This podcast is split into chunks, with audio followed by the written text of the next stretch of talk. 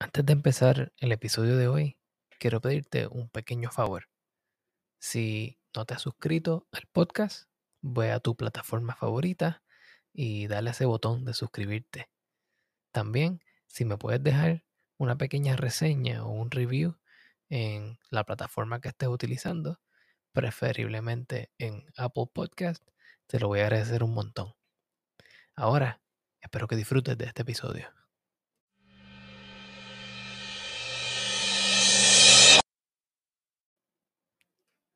El episodio de hoy hablaremos sobre el mead o la hidromiel, una especie de fermentado que utiliza como base la miel. Tiene ciertos parecidos al vino y a otros tipos de fermentos, los cuales son reposados por un largo tiempo. Y me interesa mucho hablar de este tema porque hemos visto recientemente en las noticias como la disminución de la población de abejas ha afectado negativamente al sector agrícola. La persona a la cual voy a entrevistar en el día de hoy es del pueblo de Camuy, en Puerto Rico, y vive y opera en el estado de California, en los Estados Unidos. Espero que disfruten de este episodio.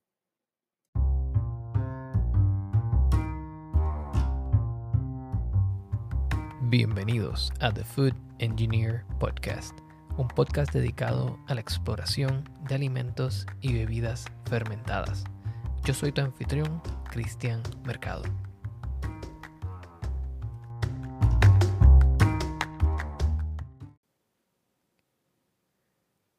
Bienvenidos al episodio número 11 de The Food Engineer Podcast. En el día de hoy tenemos a Anya González, que trabaja con hidromieles, una especialista en hidromieles o MIT. ¿Cómo estás, Ania? Estoy muy bien, ¿cómo tú te encuentras hoy? Muy bien, gracias por aceptar esta invitación. El placer es mío. Cuéntanos, ¿quién es Ania González? Bueno, Ania González, eh, yo soy, tengo 36 años, eh, soy del pueblito de Camuy en Puerto Rico, a mucha honra. Eh, nacida en Nueva York, criada en Puerto Rico y después me mudé de nuevo para Nueva York a los 14 años y de ahí pues he vivido tanto aquí en los Estados Unidos como este, en Londres y en Corea del Sur. La pasión es el viaje, la historia y hacer cosas en casa. Y así es como en parte me... ¿Cómo empezó esto, este viaje del hidromiel? Y eso me lleva a mi próxima pregunta. ¿Cómo empezaste en el viaje de las hidromieles y bueno, ¿y cómo te has desarrollado en ese mundo? El hidromiel es algo de que tú lees en los cuentos de antes o en las historias como lo que es Beowulf y pues y también en Lord of the Rings hablan del mead hall. Digo, oh, ok, es, es un vino, pero que a lo mejor sabe dulce. Yo no entendía lo que era y no creía de que ese tipo de bebida existía en nuestros tiempos. Yo creía que eso era algo que se había quedado en la Edad Media. Pasa el tiempo, estoy envuelta en la arqueología, porque es una de las cosas que estudié cuando estaba en la universidad. Me fui para Rumanía a trabajar allá en una excavación arqueológica romana y conozco a un muchacho que termina siendo mi marido. Y es a través de él que yo me entero que el hidromiel no es algo del pasado. El hidromiel existe hoy en día, en el año, en ese tiempo 2009 yo me quedé atónita. Digo, oh my God, no lo puedo creer de que esta bebida tan famosa de los vikingos, que era el ambrosia, e, el, néctar de los dioses griegos, eh, según lo que se ha hecho eh, en la historiografía, se cree que, de que a eso era lo que ellos se referían. Es algo de que un mero mortal puede tratar hoy. Y mi marido se dice, ¿tú, ¿tú quieres probarlo? yo, pues claro. Y él me lleva al garaje de él, que está en la parte de abajo de la casa. Y ahí es que yo me entero de que él está haciendo hidromiel en la casa. Y so, yo aprendí lo que yo sé de hidromiel a través de mi marido y después los dos nosotros, ambos de nosotros, haciendo estudios, tanto educándonos, tanto yendo a, a la conferencia de um, American Meat Makers Association. ¿Y cómo se relaciona él a la producción de hidromieles? La forma en que mi marido se relaciona en cuanto al hidromiel es a un nivel más personal, porque es a través de su familia. So, me explico, el, la familia de parte de mi marido por su papá, su papá vino, su papá y sus abuelos vinieron de Lituania a Estados Unidos a través de Alemania como refugiados de la Segunda Guerra Mundial. Ellos vinieron en el 48, eventualmente se mudaron de, llegaron primero a Boston, de Boston se mudaron para acá, para California, eh, para finales de los años 50. Eh, su familia, eh, en Lituania, el hidromiel es algo que se ha pasado de generación en generación. Es algo tradicional y no es algo de que se ha perdido del 100%. Durante la época comunista se perdió un poco, pero se ha mantenido vivo en áreas eh, rurales. Se dice a través de lo que yo conozco de la historia de mi marido, el bisabuelo de él era bien reconocido en su comarca por los hidromieles, pero en especial la cerveza de miel que él hacía. Y la gente se guardaba, ellos apreciaban la cerveza que él hacía. Entonces el abuelo de mi marido, él era una persona que estudió eh, filosofía, era maestro, también eh, era fotógrafo y ayudó a escribir la enciclopedia eh, lituana acá en los Estados Unidos. Y una de las cosas que él hacía era preservar la herencia y la cultura lituana en un país que estaban en el exilio, no podían regresar a casa. Él tallaba madera y una de las otras cosas que él hacía era la apicultura, que es súper, súper importante para la, para la cultura lituana, al punto de que tenían una diosa que era la diosa de las abejas. Y las abejas era algo súper importante para ellos pues a través del tiempo el abuelo de, mi marido hacía el hidromiel. Yo tengo documentos eh, después de la ley que se repeló la ley seca o la prohibición en los Estados Unidos. No se podía. Esto es algo de que nosotros tomamos por... Eh, no lo apreciamos, pero después de que se repeló esa ley, no se podía hacer cerveza en casa o hacer vino en casa así de por sí. Tú tenías que llenar un formulario a tu departamento local. En ese tiempo creo que era el, departamento de impuestos. Para tú pedir un permiso y lo único que te dejaban a ti hacer eran vinos. Cerveza no te dejaban hacer. Eh, la destilación hasta el momento que yo sepa todavía es ilegal a nivel este, de casa o de hobby. Mm. tú tenías que pedir un permiso y no te dejaban hacer en esos tiempos más de 100, 100 galones, 100 litros de vino creo, o 100 galones, no me recuerdo yo tengo los formularios, una carta que estaba escribiendo el abuelo de mi marido del 1962 o 63 y tengo el formulario ya lleno, que en ese tiempo ya la cosa había cambiado y era un formulario que no llenaba, que creo que es del 1972. Wow. Que es algo fascinante, pero es algo de que pues de padre a hijo se ha hecho. Tengo una foto de mi marido ayudando a su papá cuando tenía como dos o tres años limpiar botellas de champán para después usarlas para embotellar el hidromiel que estaba haciendo el abuelo de mi marido, que es quien está tomando las fotos. En una foto tienes tres generaciones eh, lituano o lituanoamericanos, que ese sería mi marido, este, haciendo hidromiel. Wow. Lo cual es fascinante y no todo el mundo puede decir, oh, tengo prueba de que mi familia ha estado haciendo hidromiel por tanto tiempo. So, mi marido se interesa en el hidromiel cuando él empieza a conocer, su abuelo murió cuando él era muy chiquito, creo que tenía cinco años. El papá hacía un poco de hidromiel en la casa, pero como que lo había dejado un poquito en, de lado. Y cuando mi marido ya tiene como los 19, 20 años, se empieza a interesar por la historia y se empieza a interesar por el hidromiel por culpa de su abuelo. Y le dice, papi, este, que veo que abuelo aquí dice que hacía mir, que, es, que es eso de mir. Ah, yo tengo todavía mir que tu abuelo había hecho. Y él prueba de ese hidromiel que había hecho su abuelo y le enseña más o menos la cosa más básica. Ahora, la forma en que nosotros hacemos la fermentación hoy en día no es la misma que hacían hace 20, 30 años atrás. Se usaba lo que había disponible, que era la levadura de pan. O una levadura sencillita de hacer el vino. No fue, creo que no fue hasta el 2006 que se vino a hacer que se podía eh, fermentar productos alcohólicos a nivel nacional sin pena sin, sin ningún castigo. en la administración de Jimmy Carter. Exacto, por eso es que tú ves una explosión en el, en el ámbito casero de hacer cervezas, de hacer vino y de hacer mir o hidromiel.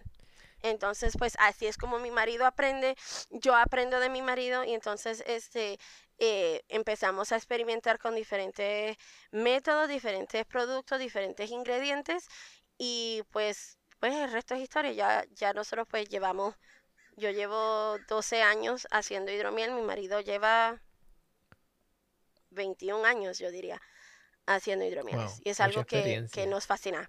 Hemos hablado bastante de la hidromiel. ¿Qué es la hidromiel? Porque hay gente que no necesariamente ha estado expuesto al producto. Por supuesto, hidromiel en su forma más sencilla es miel, agua, y levadura que ha sido fermentado. Ese es un lo que se llama un standard mead o un hidromiel sencillo. Ahora, esa es la base y esto es lo bello del hidromiel. El hidromiel es algo que se puede encontrar en los récords históricos de diferentes culturas. Hay diferentes formas de hacerlo y hay diferentes clasificaciones de hacerlo. Eh, está el hidromiel sencillo, que es agua, levadura, nutrientes para la levadura, que es lo que voy a, explicarte un poquito más luego, y este, la miel. Pero todo también se basa en el estilo en qué levadura usas, qué tipo de miel usas y qué es lo que tú, cómo tú quieres que tu producto termine. Está entonces seco, semidulce y dulce. Un tanto como los vinos. Sí, so, el hidromiel, eso es algo de que muchas personas a veces dicen, oh, pues es una mezcla entre cerveza y vino. En parte sí y en parte no. En muchas cosas se basa similar al vino en cuanto a la las clasificaciones, pero en lo que se parece a la cerveza es en la versatilidad de que no solamente para vinos es nada más uva, agua y la levadura. Nada más. Tú no le puedes añadirle a eso ninguna otra cosa. Lo único que se maneja es pues eh, la fermentación en barril, qué tipo de, de, quemado en el barril, qué tipo de madera usas en el barril y eso le imparte diferentes sabores al vino, exceptuando también la variedad del vino y el terroir que tú tienes, este, de dónde que ha salido y, la, y lo que ha pasado durante esa temporada en que se crió la, el, el vino. Con el hidromiel, con esa base de agua, miel y levadura, es un mundo de posibilidades, porque ahora mismo uno de los estilos eh, que se encuentra muy comúnmente a nivel, eh, bueno, aquí en los Estados Unidos e internacional, es lo que se llama methiglen. El methiglen es un, eh, viene de, de, Inglaterra, de una, creo que la palabra es escocesa, si mal no me equivoco, o Welsh, no me acuerdo, es uno de, no es del inglés, pero era un, un una bebida con miel que se usaba como medicina y tenía hierbas. Lo puedes hacer con romero, lo puedes hacer con menta, lo puedes hacer con cualquier, con cualquier hierba. Ahora, y puede terminar, aunque tiene methicillin, después viene la clasificación como los vinos, es dulce, semidulce o seco. Todo depende qué tipo de azúcar eh, residual tú quieres, el porcentaje que tú quieres que termine esa fermentación. Eh, otro estilo de, dos estilos que vienen eh, hacia nosotros del tiempo de los romanos y de los griegos es el Hippocras y el Piment. Hippocras y Piment, lo curioso de estos dos tipos de hidromiel eh, según American Meat Makers Association, se supone, o bueno, no solamente ellos, es el TTV, es de que para tú considerar un producto que se llame hidromiel, tiene que tener por lo menos 49 o 50% del producto que sea miel. Ahora, los Piments y los Hippocras tienen también uva. So, depende de cómo la persona haga la fermentación. Se fermenta o con, con el, el mosto de la uva y tú puedes escoger cualquier mosto que tú deseas, sea rojo, rosa, blanco o y la variedad también de la uva o lo puedes añadir en la segunda fermentación o al final para que tengas más ese sabor. Entonces el piment en sí es la uva fermentada o añadida al hidromiel usualmente se considera que se tiene que fermentar con, eh, con el hidromiel en sí para que pueda considerarse piment. Y el hipocras es el piment, pero tiene especias como granos del paraíso, allspice, eh, pimienta, eh, clavos, anís. Y eso es, esos dos, esos son dos bebidas que vienen del tiempo de los griegos y de los romanos al tiempo de nosotros. También está el rodomiel, que es uno de mis favoritos. El rodomiel. Rodomiel viene, esta así se llama rodomel en inglés, pero rodomiel en francés y en español y en portugués es un eh, hidromiel hecho con rosas. Y entonces la característica que tiene, por ejemplo, el agua de rosas que se utiliza o las extracciones de rosas que se utilizan en perfume, pasa a través del, sabor. Puede pasar, todo depende de la fermentación y qué producto tú usas. Muchas de, de, las compañías lo que hacen y las personas que lo usan, se puede usar el agua de rosas, pero también se usa el pétalo de rosa para durante la fermentación. Se puede añadir primero, antes eh, se añade al mosto y después se añade la levadura. Y después, una vez que se quita la levadura de la, del hidromiel y se pone a finalizar, eh, porque lo tienes que dejar reposar por cierto tiempo, todo depende de qué es lo que uno está haciendo. Entonces, que eso se llama the second, second phase a veces para ahí es cuando también mucha gente le dice, no, ahora quiero que tenga más ese sabor de rosas o más ese sabor de fruta y se pone ahí también. Yo usualmente la pongo en la primaria. Y cuando tú añades rosas, eh, ¿cuál es la característica principal que tú estás buscando adquirir de los pétalos de rosas en la hidromiel o en el rodomiel? yo lo que quiero es el olor a rosas. So, no todo tipo de rosa te va a servir para hacer rodomiel, porque tenemos muchas eh, rosas híbridas que no van a aportar ningún sabor de rosas a tu hidromiel porque no tienen olor a rosas. Y no sé si te has dado cuenta cuando has ido a, una jardinería o a un lugar donde venden eh, rosas, algunas huelen, otras no. Eh, so, todo depende del tipo de tú esencialmente lo que quieres infunde un poco el color pero es más el sabor de rosas que, tú quieres este tratar mi rodomiel favorito comercial lo vende eh, Intermiel en Montreal y habiendo tantos estilos distintos de hidromieles cómo se juzgan y cómo se diferencian entre ellos para tener una medida estándar o un punto de referencia bueno, cuando se hacen competencias aquí en los Estados Unidos se usa el BJCP, que es, eh, eh, es, algo que el, el, Concilio Nacional de Fermentaciones o American um, Homebrewers Association tiene. Eh, tienen para la cerveza y ahora tienen uno para este para el para el hidromiel. Y para el BJCP te da es lo que se llama Beer Judge um, Certification Program pero lo tienen, que eso es algo de que me gustaría a mí eh, tener, pero ellos tienen, cuando tú entras en las, en las, en las competencias, te dan a ti clasificaciones. ¿Cuáles son las clasificaciones de miel que tú vas, de hidromiel que tú vas a entrar?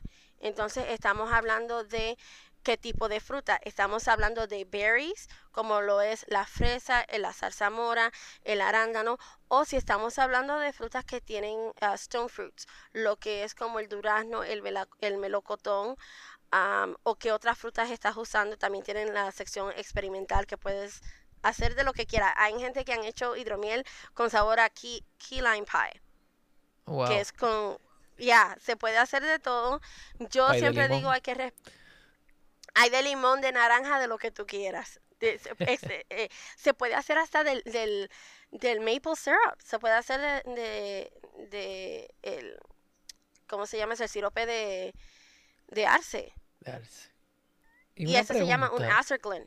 Cuando, eso te iba a preguntar ahora mismo, cuando cambias el sustrato que está siendo fermentado, eh, eh, ¿cambia el nombre del producto? Sí. Y todo depende, bueno, esencialmente es como el ron. No importa lo que tú le pongas, ron sigue siendo ron. Lo único que está el, el diferente de ron dorado, ron you know, eh, eh, ron, blanco, y es lo mismo. Exacto. Entonces también pasa también con el, con el hidromiel. Todas las variaciones de hidromiel son en su esencia hidromiel porque tienen agua, levadura y la miel.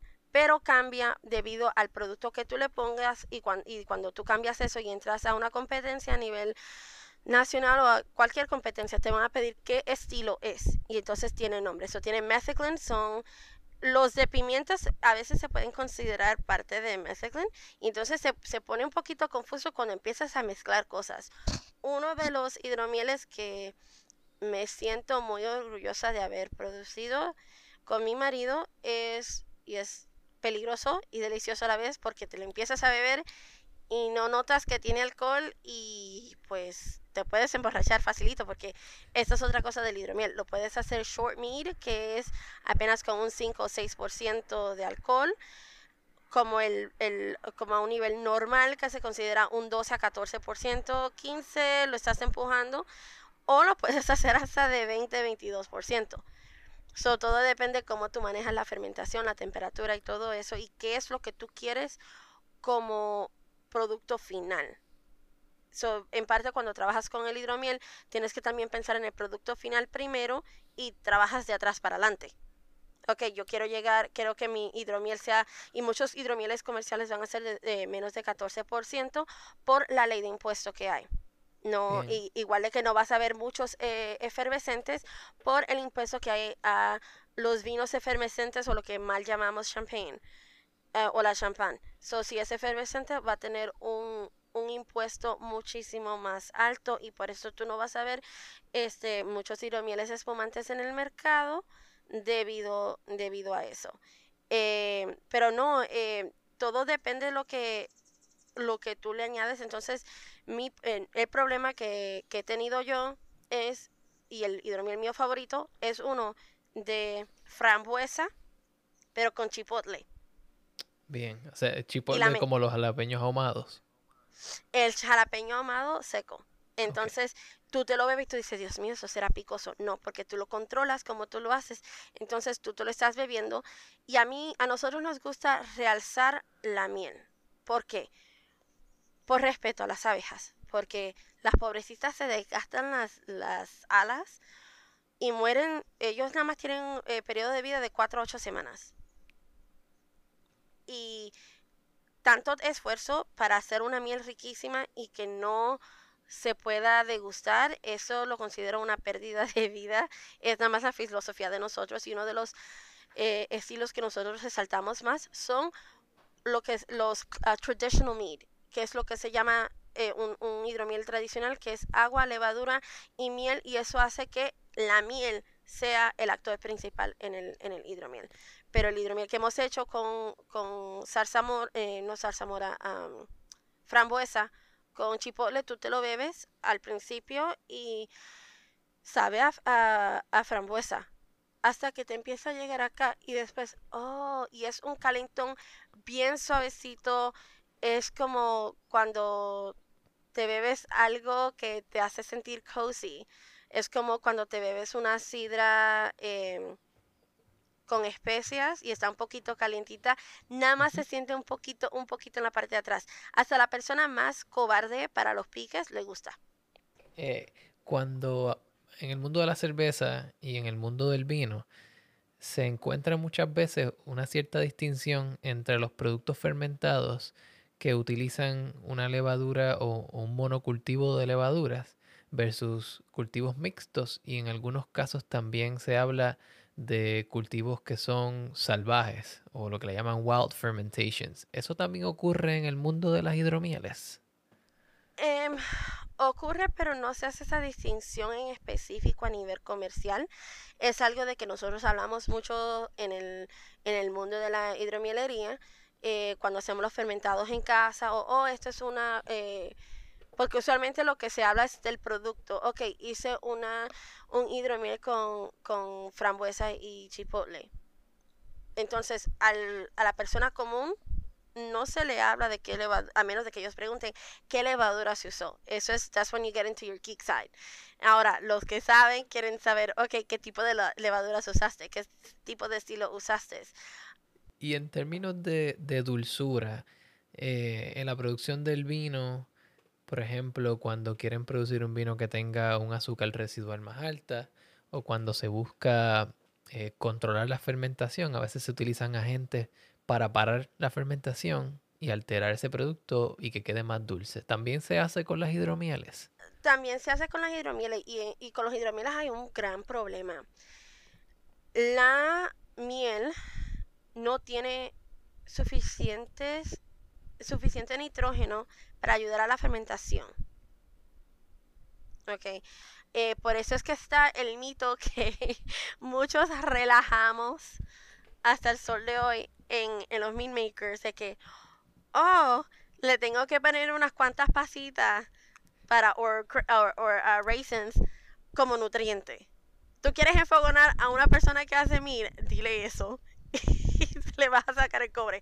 So, cuando, cuando haces el, eh, el hidromiel, eh, tienes que escoger qué tipo de levadura vas a usar. Y hay diferentes tipos de levaduras que se pueden usar. Usualmente se usan muchos de vino, pero también se ha usado como fermentación rápida los de, los de cerveza. Como el English Ale. Y eso te da unos resultados más rápidos. Ahora, so tienes que escoger tu agua. Eh, bueno, todo lo que tú estás poniendo, si tú vas a hacer un producto, especialmente la miel está carísima, está a cuatro y pico la libra. Dólares por libra. Correcto. Wow. Ah, no sé si dije pesos, sorry. Acá me confunde porque creen que estoy hablando en pesos mexicanos. So, eh, cerca de 4 dólares americanos o más por libra. Y eso es comprándolo al por mayor. Estamos hablando de una cubeta food grade bucket de 5 galones, que son 60 libras de peso. y eso es comprándoselo a productores locales. y, y sigue subiendo. Eh, por, varios por varios factores. So, el hidromiel es algo de que es, es caro de hacer. Es caro de hacer. So, si yo voy a hacer 5 galones de, bueno, yo hago 5 a 6 galones de hidromiel, tienes que contar también de que vas a pedir un poquito de, bueno, no tan poquito producto cuando estás haciendo la fermentación por el precipitado de la levadura y tienes que transferirlo y después lo tienes que filtrar.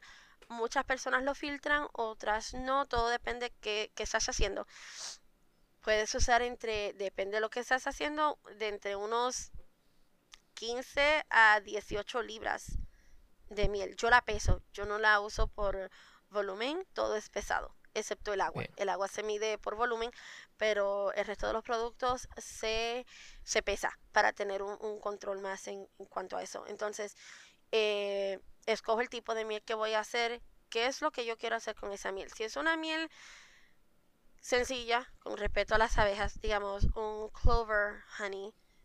Esa es una, una miel sencilla, una miel de que a menos de que tengas una cosecha súper amazing, que tenga, que tú, cuando la pruebas tú, y la degustas, la más la miel, puedes decir, ok, veo estos sabores que pueden resaltar posiblemente en el hidromiel, no lo quiero opacar. Del contrario, lo que es buckwheat, um, eh, y cuando digo buckwheat, eh, estoy hablando del buckwheat de California o del buckwheat del oeste, que es muy diferente a la miel de buckwheat del área este. El área este es muy demasiado marrón, oscura y huele como a cabro se pueden, se pueden hacer vinos buenos, pero el de acá es más clarito. So, tú, tú escoges, ok, ¿qué, ¿cómo vas a hacer el hidromiel? ¿Lo quieres sencillo o le quieres añadir otros productos? Le vas a añadir la levadura, pero después tú tienes que también añadirle comida a la levadura para que esté contenta cuando se esté fermentando, que es añadición de, de nitrógeno.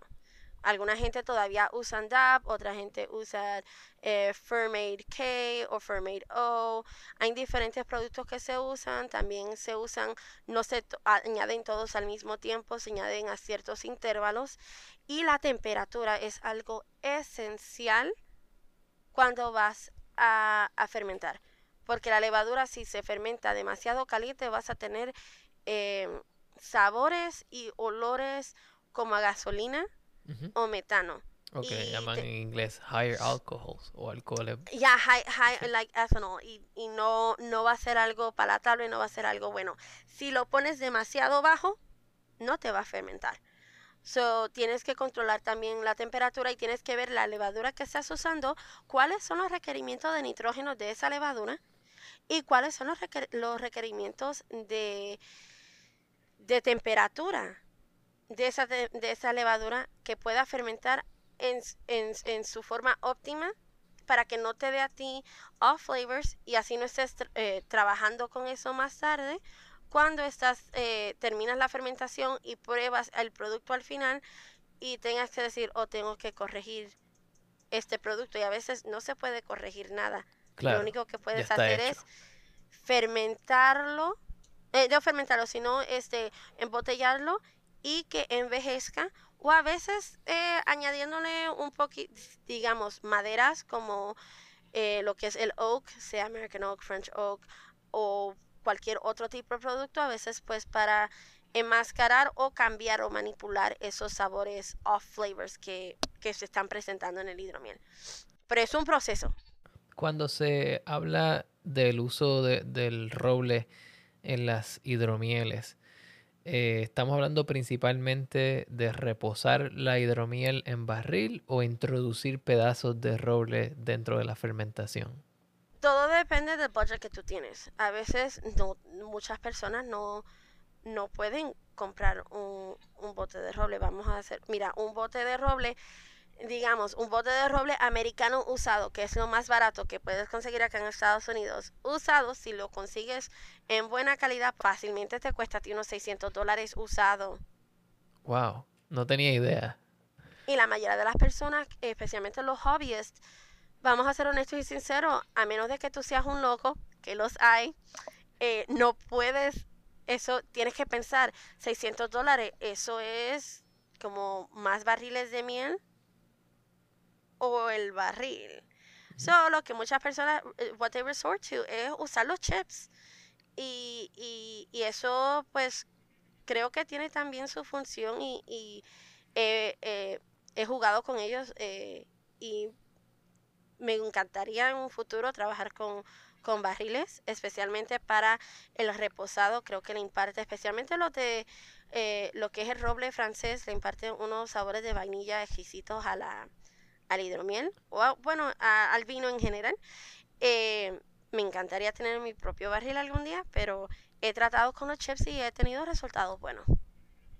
Lo único que tienes que saber a qué tiempo hay que sacarlo, porque a veces lo, lo, dejas demasiado tiempo, se te olvida, y pues es la nota principal en el, en el hidromiel y tú quieres algo balanceado.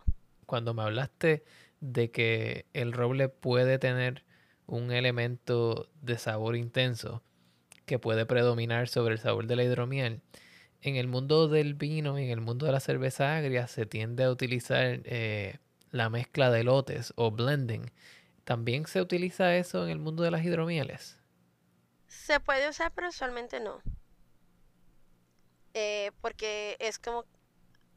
Hay, sus excepciones, pero usualmente tú eh, lo que se está tratando de, de hacer cuando estás haciendo un hidromiel es sin necesidad de blend. No estoy diciendo que es un pecado, pero muchas personas prefieren no, no hacer blend. Eso, el tú no tener que mezclar, habla mucho de tu capacidad como fermentador.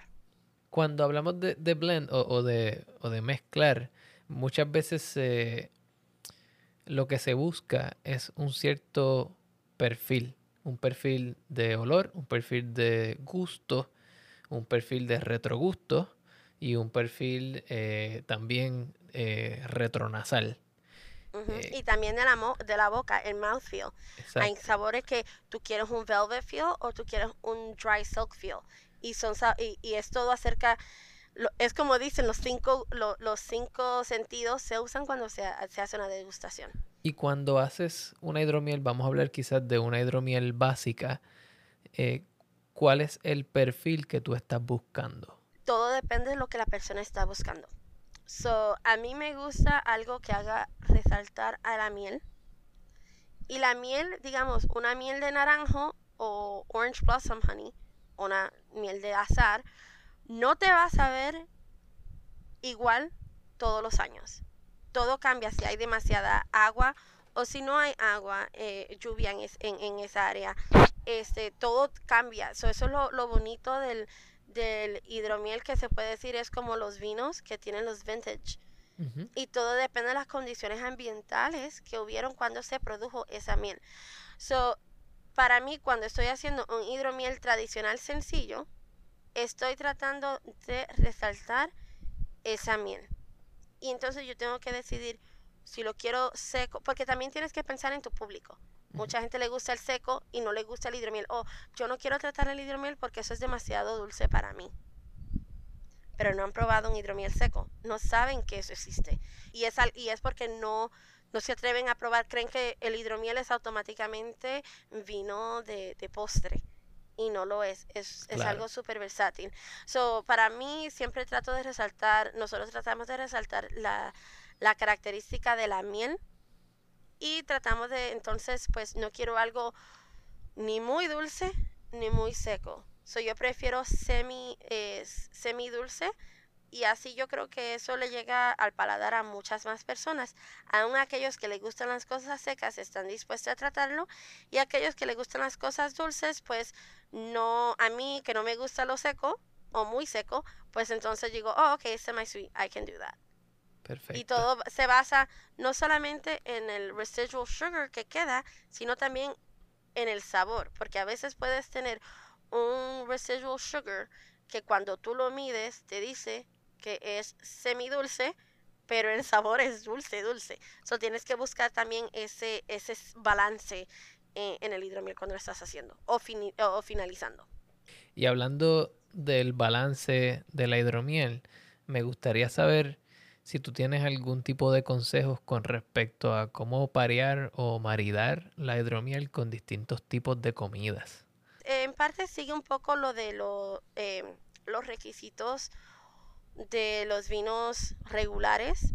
Pues los eh, todo se basa en los vinos secos, los berries, por ejemplo, si tienes un hidromiel que es de, digamos, de blackberry y es seco, pues que se asemeja a un, a un tinto, pues lo puedes emparejar con una carne roja. Eh, los blancos, depende cuán dulce sea, se puede usar con pescado o hasta con pollo. Creo que el pollo es un poquito más versátil eh, como carne que lo puedes, eh, se puede usar rojo o, o blanco o, o si no, depende de la, de la si es un, un, una miel tradicional que no sea ni muy dulce, pero tampoco muy seca para el pollo y se puede, se puede usar. Y, y para aquellos que quizás tienen la curiosidad también, ¿verdad? De, de, el maridaje en general, en el episodio que hablamos sobre vinos, hablamos un poco de que existen maridajes que son basados en complementarios o, o sabores similares. Tenemos maridajes que son basados en sabores que chocan entre sí o que son distintos.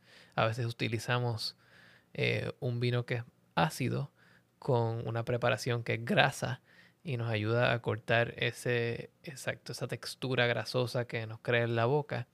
Y, pues me estuvo interesante porque eh, la hidromiel no es algo que yo vea mucho en el mercado.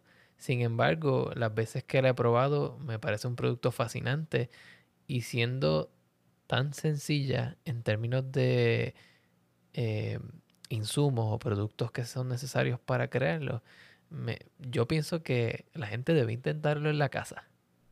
Sí, eh, yo lo que recomiendo es que lo prueben primero para que sepan qué es lo que están tratando de hacer. Eh, lo bueno hoy en día de para, para la persona que quiera hacer hidromiel en casa es la cantidad de información que existe antes no existía, por lo menos en el libro, en el mundo anglosajón, no había. Uno de los primeros libros que todo el mundo que ha entrado a hacer hidromiel ha tenido o ha usado es The Art of Mead Making. Y eso es un libro que se publicó, creo que fue para el 96 o 99. He conocido al, al, autor este personalmente, tremenda persona. Eh, y también y ahora hay muchos no solamente hay más libros hay más hay, más cosas que tú puedes usar. Mira eh, en Facebook está eh, American Meat Makers Association Facebook group, tenemos el group de Got Meat, tenemos, bueno, Got Meat es un, una página de internet que la gente va em, y eh, tú puedes buscar mucha información, es como un foro.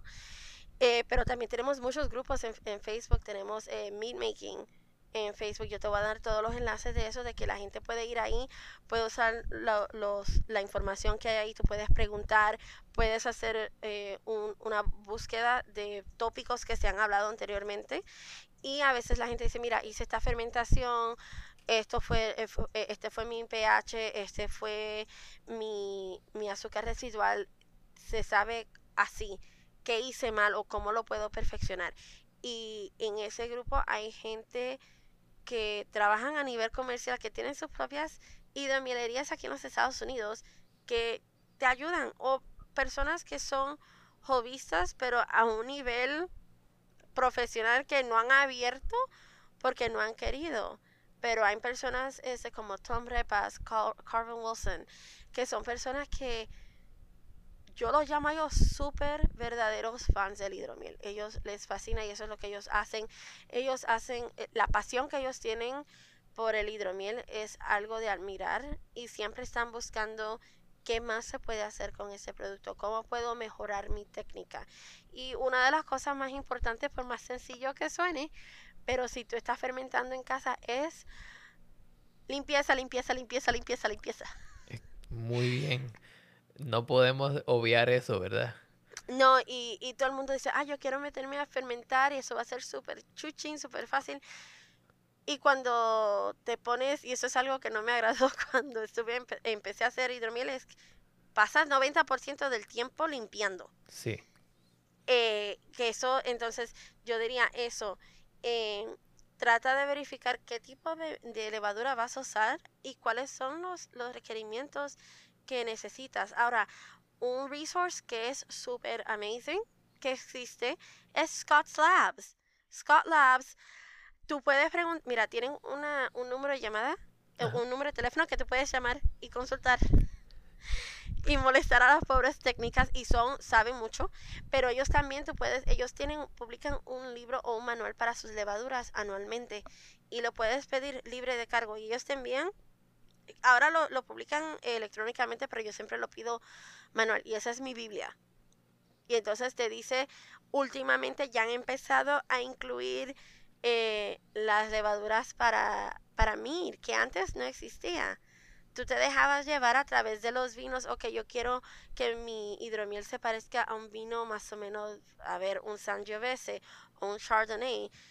Entonces tú buscabas ahí más o menos el, tipo de azúcar residual que iba a dejar esta levadura y lo usabas. Entonces acá en la costa oeste también tenemos uh, White Labs, que ellos hacen levadura líquida, porque también dos tipos de levadura. Está levadura líquida y está la levadura seca. Entonces para la, la levadura líquida, el problema es que cuando yo siempre me preparo que tenga yo todo y nada más me falte a mí mi levadura líquida, y la compro y esa misma semana la uso porque quiero que el producto esté lo más fresco posible. En cambio, si compras la levadura seca, te dura más tiempo, es más fácil de guardar. Lo único que tienes que seguir los pasos en cómo rehidratar la levadura. Y la otra parte más importante que yo considero es el control de temperatura y dándole alimento a tu levadura. Tú quieres que tu levadura esté contenta para que te dé a ti un producto de calidad, sin sabores malos. Si tu levadura está estresada porque no tiene suficiente eh, comida o no tiene eh, la temperatura adecuada o no estás moviendo el mosto porque según se, eh, la levadura va comiendo y convirtiendo esos sacáridos o el azúcar en alcohol, se va muriendo y se va precipitando o se semi muere, yo diría. Y hay que mover, es eh, revolver el mosto porque la, la, levadura como pesa más que el mosto se tiende a caer y si tú la dejas ahí que se quede caída pues no no va no va se va no vas a tener buena buen efecto eso también es temperatura la alimentación de nitrógeno que requiere esa levadura. Cada levadura es diferente y Scott Labs te explica cómo hacerlo también en el mismo libro. Aña, ¿existe algún tipo de restricciones con respecto al agua que se usa al hacer una hidromiel? Mucha gente cuando usa, yo el agua no la uso tap water. Aquí el agua es demasiado dura. No me gusta como sabe. Si yo voy a poner, voy a hacer un hidromiel y estoy poniendo más de 60, 80, 100 dólares de miel en cinco, para hacer 5 galones de, de hidromiel, por el amor de Dios, no. Compra agua. no- compra, entonces, este, también ten cuidado que no sea like reverse osmosis, porque a veces no es buena. La destilada a veces es mejor. So, yo, en mi caso, uso mi agua local de manantial para hacer mi hidromiel que ha sido sanatizada y todo, pero no ha ido ese reverse osmosis. So, que sea destilada. Entonces uso esa agua. Entonces aquí es el otro, la- el otro cambio que ha pasado en los últimos 20 años. Mucha gente calentaban el agua para mezclar la miel. Pero eso también mata parte de los olores y sabores que tiene la miel. Son muchas personas ahora la hacen en agua templada o a temperatura ambiente. Usualmente yo la hago a temperatura ambiente. Entonces, eh, eso sí, se tarda uno en disolver la, la, la miel, pero se hace. So, normalmente me toma a mí nada más de mezclar y medir todo, pues unos 15, 20 minutos en, en nada más hacer mi mosto, transferirlo del, de la olla en que tengo a el carboy que estoy usando y después hacer el schedule de cuándo, a cada cuánto tiempo voy a hacer la alimentación del nitrógeno a la hidromiel, moverlo y cerciorarme que la temperatura, so yo leo la temperatura todos los días en, en la fermenta, en la en el cuarto de fermentación que tengo, tengo un lector de temperatura y lo puedo, tiene, eh, tiene coils que lo puedo calentar o para ponerlo frío tengo un aire acondicionado que puse ahí eh, para manipular la temperatura porque quiero que mi levadura esté contenta, tanto que esté alimentada, que esté abrigada o con aire como merece y que no se me vaya todo para el fondo y se me muera. Tienes que mantenerla en movimiento. Y si tú lo haces bien y depende del tipo de levadura que usas, de principio a fin, tú puedes tener un hidromiel que sepa glorioso en dos meses. Oh, entonces es muy- bastante rápido. Se puede, pero todo se basa en técnica. En técnica. Entonces a- muchas veces se decía, oh no, antes, que tienes que esperar a dos a tres meses para que un hidromiel. No, señor. No, tú puedes tener un hidromiel que se, que se beba en, en, seis meses, en un mes a veces. Todo depende del tipo de levadura que tú usas, el producto que estás usando, qué es lo que le estás añadiendo y la limpieza. Y eh, lo que más me, me cuesta es el estar velándolo. Claro. Velando, porque donde yo vivo a veces eh, trato de no fermentar en el verano porque acá se meten temperaturas de 114, 116. Va a ser difícil controlar eso en tu garaje. Fahrenheit, sí, no, Sí. eh, eh, es difícil. Solamente para hacer la aclaración, porque entonces tenemos personas de, de distintos lugares. sí, de- del resto del mundo que usan Celsius y se dice, espérate, que se van a morir.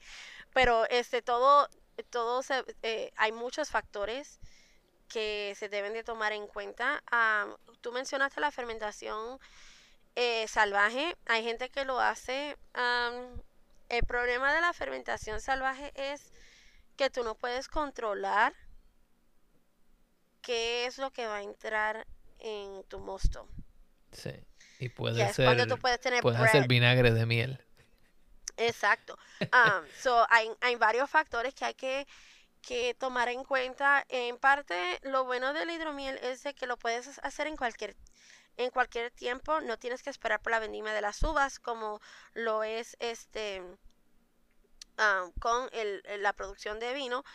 Um, lo único que el producto va a variar de tiempo en tiempo debido a eh, el terroir de, de- la miel, si se puede decir. Mucha gente dice, ¿es posible? Sí, existe terroir de la... De la u- mira, una, una, una miel de azar de Florida no te va a saber igual al de California. Claro. Y todo depende también eh, de un año al otro, puede ser totalmente diferente. Me ha pasado que digo, Dios mío, esta, esta miel está excelente, no la voy a usar para mezclar con otras cosas porque la de azar o de Orange Blossom Honey se usa mucho como base porque se consigue aquí mucho en California. El Clover, que es de trébol, también se usa mucho como base, pero uno de mis, de mis vinos que nos ganó a nosotros muchas... Eh, medallas en competencias fue un hidromiel semi-sweet o, o semidulce tradicional de Clover Honey. Y eso se considera como algo básico. Eso es lo más, sí, eso es lo más básico que hay. Pero todo depende cómo es la miel, cómo tú cuidas de esa miel, calentada o no calentada. Y hay campos que discuten lo bueno y lo malo de cada uno de ellos y tu técnica al fermentar. So, no pienses de que, oh, solamente porque es, una, una miel o de aguacate, por ejemplo, la miel de aguacate a mí no me gusta. Es la favorita de mi marido y tiene unos sabores a caramelo, pero también tiene un sabor a quemadito al fondo, que es lo que no me gusta. Pero esa nos tomó a nosotros como nueve o diez eh, intentos hasta conseguir la técnica y la levadura perfecta para hacer ese hidromiel tradicional sin nada más agregado, solamente la, la miel del aguacate que sale bien, bien oscura. Es un marrón profundo y tiene unos sabores a caramelo y a caramelo quemado un poco. Este, la miel no me fascina mucho el hidromiel que hizo, yo me quedé boba. Yo digo, yo no puedo creer que este hidromiel vino de esta miel. Y un hidromiel tradicional. So, todo depende también, este, son, son varios factores. Eh, y lo bueno de la miel es que te dura para toda la vida. Y ustedes dirán, pero ¿cómo que te dura para toda la vida? Si tú guardas un frasco de miel en un lugar seguro, que no se vayan a meter las, las hormigas, que es el enemigo número uno, y no va a haber agua, te puede durar miles de años. Nosotros creo que el, la miel más antigua que se ha encontrado creo que fue de 4 o 5 mil años atrás y se podía comer. Y todavía estaba líquida. Todavía, sí, aunque la miel también, este, por los compuestos que tiene, se tiende a endurecer. So, y eso es normal por, eh, por los... Eh, eh, tienen también este, proteínas eh, proteínas y los sacáridos que se mezclan de una forma que sí, a veces depende del tipo de miel, se te va a solidificar. Una de las mieles que no se te solidifican es este Tupelo Honey, que es un tipo de árbol que existe en el sur de los Estados Unidos. Y la otra que es bien rara y no he podido yo trabajar con ella, pero es mi sueño, es Heather Honey, que viene de Escocia. Y esa he escuchado gente decir que es un poco difícil de fermentar y es como que muy es, es eh, la textura es bien rara. Porque es líquida, pero como que es como un slimy putty. Nunca la he visto en persona, so no sé cómo, cómo describirla, pero es una de mis mieles que me encantaría tratar algún día. Pero tú puedes, eh, todo, puedes usar la miel más básica que tú tengas en, en casa. no, eh, he usado Subi en, en el cuando pues no había otro tipo de miel. Prefiero usar mi apoyar a lo local. El problema Subi es bueno, lo único de, el problema de Subi es de que mezclan las mieles de diferentes productores locales. So tú tienes una una miel que sabe básica, es homogénea. Un carácter homogénico, sí. So, yo diría, ok, si vas a usar eso, pues úsalo como base, digamos, para un hidromiel de fresa o algo así. Pero si puedes apoyar lo local, apoya lo local. Este, y te sorprenderás lo, lo que las abejas, los tipos de plantas que existen en tu área. Sí. Bueno, entonces hemos tocado una serie de temas increíbles. Hablamos sobre, bueno, primero hablamos sobre ti y tu historia. Hablamos un poco del proceso de hacer la hidromiel, de los distintos tipos de mieles, distintos tipos de levaduras, distintos tipos de aguas, los distintos tipos de procesos y cómo algunos de ellos se relacionan al proceso de hacer vino eh, o las técnicas que se pueden utilizar, eh, los tipos de hidromieles que se consiguen en el mercado, recursos en la web y grupos en Facebook y en otros lugares. Ania, realmente te agradezco mucho que hayas compartido con nosotros eh, e, esa gran experiencia porque no es no es un producto muy común y conseguir una persona con la pasión que tú tienes y con la experiencia y hasta las medallas que te has ganado en, en este ámbito me está muy emocionante. Así que gracias. Gracias, Cristian. Gracias por, eh, por la invitación y espero que te cuides.